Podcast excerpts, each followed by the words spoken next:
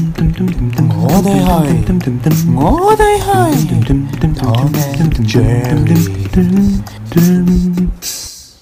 喵。 Zabadoom down, down, down. Zabba-ba-da. Doo-da-down, down, down. Zabba-boom-boom-boom.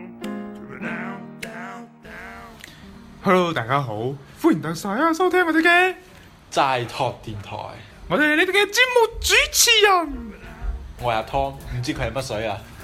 我係阿 May 啊，哦，我係終於請到阿 May 上嚟啦，其實我係 Jerry，係啊，咁樣咧好高興大家再次收聽我哋嘅齋 talk 粵語 FM，咁好多人聽到我哋上期之後啦，即係嗰嗰個誒喺陌陌上遇到你老豆，係啦，咁我哋今期節目就嚟多個。我喺陌陌上遇到咗我老母啊， 嗱，我大家應該知道係講笑嘅啫。係啦，其實係講笑嘅啫，咁我哋今期係咩啊？阿 Jerry 你講啦。其實我哋今期嘅節目就叫做阿教練啊，點解你要用粗口鬧我啫？係啦，係啦，咁樣咧嗱，講起教練啦，大家都知道，肯定係學車嗰陣嘅。係啊，咁咧學車嗰陣咧，俾教練鬧咧係肯定會有嘅喎、嗯係咪？係咁但係 咧，即係俾教練打。俾教練打咧啊係都係好常見嘅事。哦，哇！你你即係你學車嘅時候係產遭好多暴力係，暴力對待。 我見過我哋學車嗰陣時咧，有條友咧俾教練推佢個頭咧，來回咁轉咗五圈啊，係。哦，咁犀利啊！係唔係，我哋言歸正傳先啊 O K，咁樣咧，但係咧，俾教練用粗口鬧，唔知你哋有冇有經過呢一啲咁嘅經歷咧？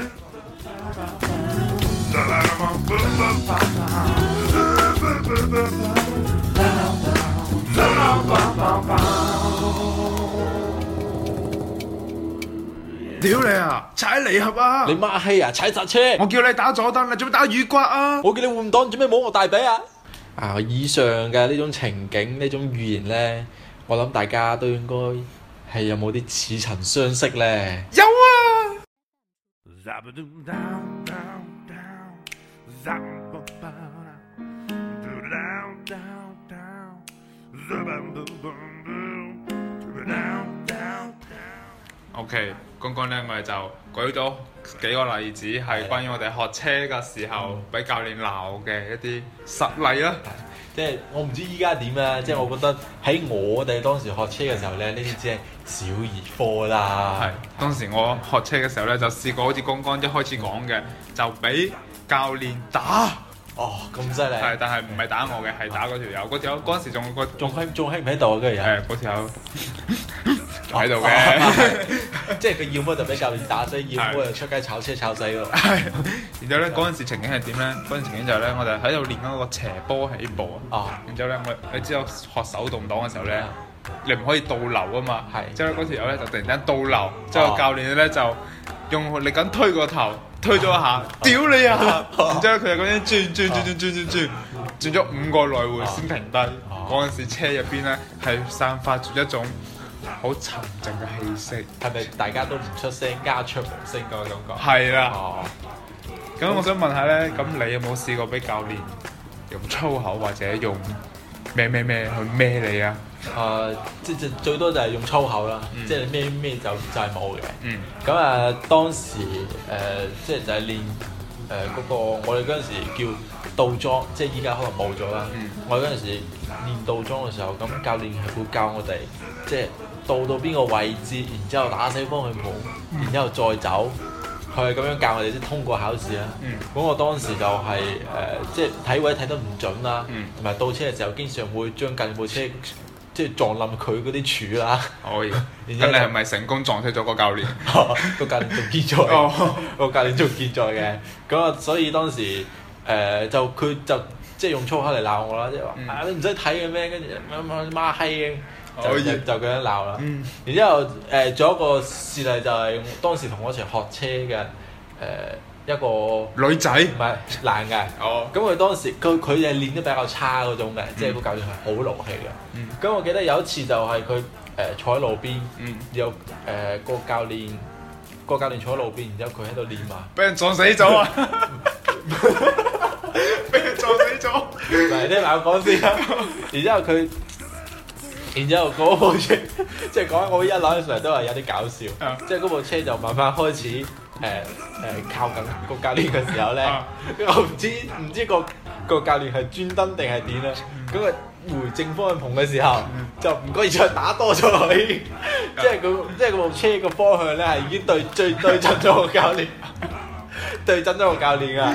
然之後又唔知係咪咁啱得咁巧咧，佢部車佢鬆離合嘅時候鬆得快過頭，然之後咪死咗火部車，死咁死火嘅嗰一刻，嗰部車咪挫一挫㗎， 挫一挫之後，個教練以為以為個學員想撞死佢，然之後佢就同個教練講，佢話：喂，阿邊個邊個有意見講出嚟喎，即係大家有啲咩唔開心，大家開心見誠咁講出嚟喎，即係就係就係咁樣去去哦。去講啦，即係當時，即係我哋喺側邊睇，覺得係係好叫搞笑嘅。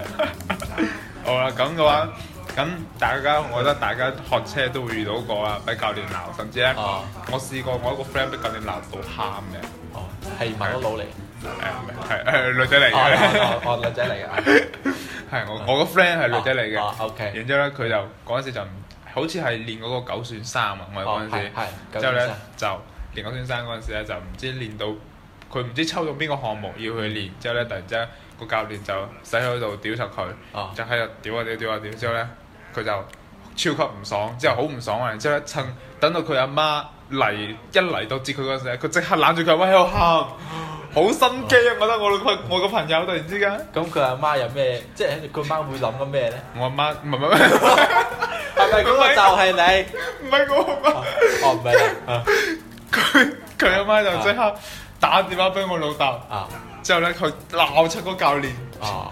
啊，咁其實我覺得誒呢啲都唔應該唔係個教練嘅錯啊，我覺嗯得。誒、畢竟學車啊，即係涉及到嗰啲咁安咁即係安全嘅嘢咧，又係啊又係我覺得即係對，我會站喺個教練個個嗯立場去、去睇嘅。嗯，咁其實咧誒，仲有仲有嗰陣時咧，我覺得咧，每一日去學車嗰陣時咧，我哋都會好睇教練嘅面色。哦係點解？因為如果教練講前嗰晚打麻雀打輸咗錢，或者飲酒俾人懟冧咗，咁你嗰日就撲街啦。係咁樣咧，我想問下，咁如果一般你遇到呢啲咁嘅情況嘅話咧，你會有咩感受誒一般一般唔好做任何駁嘴，啊？即係佢要鬧你就俾佢鬧，嗯因為你諗係如果冇人同佢對鬧，咁佢鬧鬧下，咁佢嗰條氣鋸翻咗之後咧，佢就應該即係會會收斂一啲。嗯但係如果唔係，佢鬧你一句，如果你又反駁翻佢，咁佢唔爽，咁你又唔爽，咁咁導導致成部車嘅嗰啲保有咪好重，咁就好容易你 拉去開部車撞死佢啊 嘛！ 嘢。可以，咁我咧，如果我我遇到呢種情況咧，我最大嘅感受咧就係、即係我覺得誒、你鬧可以鬧，但係咧唔好用粗口鬧。即係唔好用粗口係咯。係即係唔即係唔知你唔知你有冇誒睇過咧？即係我嗯之前喺誒乜乜網嗰度見嗰個視頻啦，即係個就係講個教練點樣去鬧嗰啲學員嘅。哦，我我係我都睇過，係我都睇有個過。即係咩話你即係誒個檔位唔夠力，嗯誒怪又話你小兒麻痹症啊，係啊係啊開我睇過大又話開追悼會啊，係我睇過因為睇過跟住其實即係雖然話佢鬧係鬧得好好堅決啊，我睇到我好佢有鐵切。 好有喜感啊！ 突然間覺得。 OK，咁樣咧，我想問下，咁你最深刻嘅一次俾教練鬧嘅經歷，即係學車嘅經歷係邊一次？誒、即係坦白講啊，即係我覺得我學車其實冇乜點俾教練鬧，即係你覺得自己好叫牛逼係，定係你就係嗰個教練？哦，即係暫時未去到呢個級別。即係當時我，即係我覺得我教練啦，即係眾多嘅仆街教練之中咧，係算係一個比較好嘅。啊 即係佢當時佢教我都比較有耐心咁去教咯，但係對我另外嗰條友就比較仆街啲咯，嗯即係想撞死佢佢咯。可以嗰條友咧，因為嗰條友佢真係實質上係練得好差，真係想撞死佢。應該唔 係嘅，即係應該就係咁啱去到嗰個位置就死咗火，然之後唔知佢又咁啱打多次方向，即係打多咗一圈方向嗯盤，咁個車就對住佢，咁咁啱死火嘅時候坐一坐，咁咁啱又得咁巧佢又係坐喺嗰個即係隔離嗰度啊，嗯咁所以就導致呢個誤會嘅產生啦。係，其實我覺得咧，如果遇到咁嘅情況，其實教練好應該係坐嘅車入邊噶嘛。 係，但係我哋當時因為當時係練到裝嗯啦，又唔係上路啊，所以我覺得誒、教練重唔重信其實關係都不大嘅。哦，明白。咁唔知你有咩即係有冇最深刻嘅經歷想撞死教練嘅經歷？誒其實咧，我咧就係冇嘅，因為當時咧我都算學得比較好， 哦，即係又係一個車神。係，然之後咧，咁就當時咧，我最深刻一次經歷咧就係咧，我同我表姐一齊去學，即係咧我表姐嗰陣時，誒佢因為學節嘅係手波啊嘛嗯，佢就當咗嗰個剎車，唔係當咗嗰個油門係剎車，哦，之後咧就加咗下油啊，之後咧嗰因為你學學車嗰陣時咧，佢會將個離合鎖住啊嘛啊，咁樣咧你就當咗剎車係加，當咗剎車，當咗加油係剎車，佢一踩落去，成部車就向前走。唔係，如果將個離合鎖住，咁咪踩唔到離合咯。誒係啊，佢會將個離合放到去，因為佢只只準你誒、放到，即係嗰個離合佢鎖到一定程度，佢唔會完全放開。哦，之後咧， OK 佢係咁樣，所以咧，然之後咧，我表姐就突然之間踩錯咗油門，嗯之後咧就即刻就向前衝。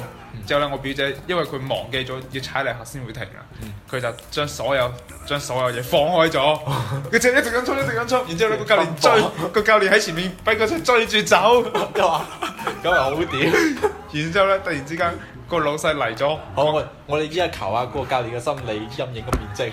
可以。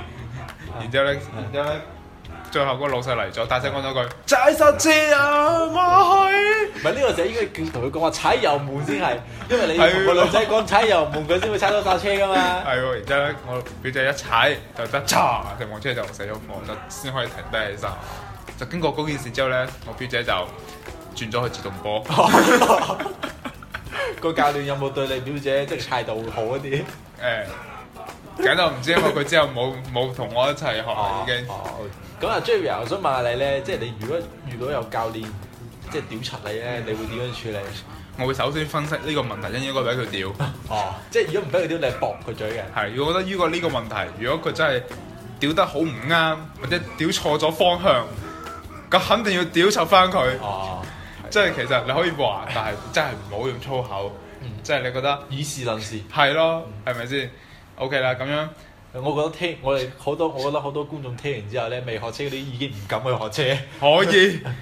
咁樣咧，去到成個節目嘅最後啦，咁我哋總結一下啦。嗯 OK，咁嗱，大家去學車咁呢個經歷，俾人鬧經歷肯定會有嘅。咁、嗯但係咧，最重要嘅就係咧，其實教練鬧我哋咧，都係想我哋快啲 pass pass 係呢啦個考試係啦，冇錯唔好阻住佢哋發達嘅啫。係啦， 咁其實誒、呃即係偷心咁講講句咧，即係畢竟開車係涉及到安全啦，咁、即係大家嘅心態都要放好啲啦。嗯即係雖然佢屌你，你好想屌翻佢，但係即係為咗你自己即係嗰個考試啦。同埋教練嘅人身安全，係啊，所以教車教練係一個好高危嘅職業嚟㗎。冇錯，仲高危過程序員啊啦。係嘅，係啦。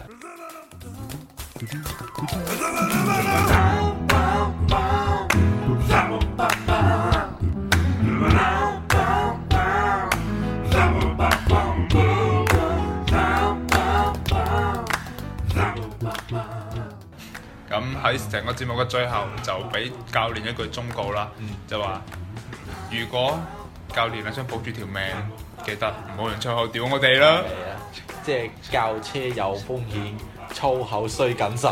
可以，咁今日節目就到呢度啦，各位再見。 down, down, down.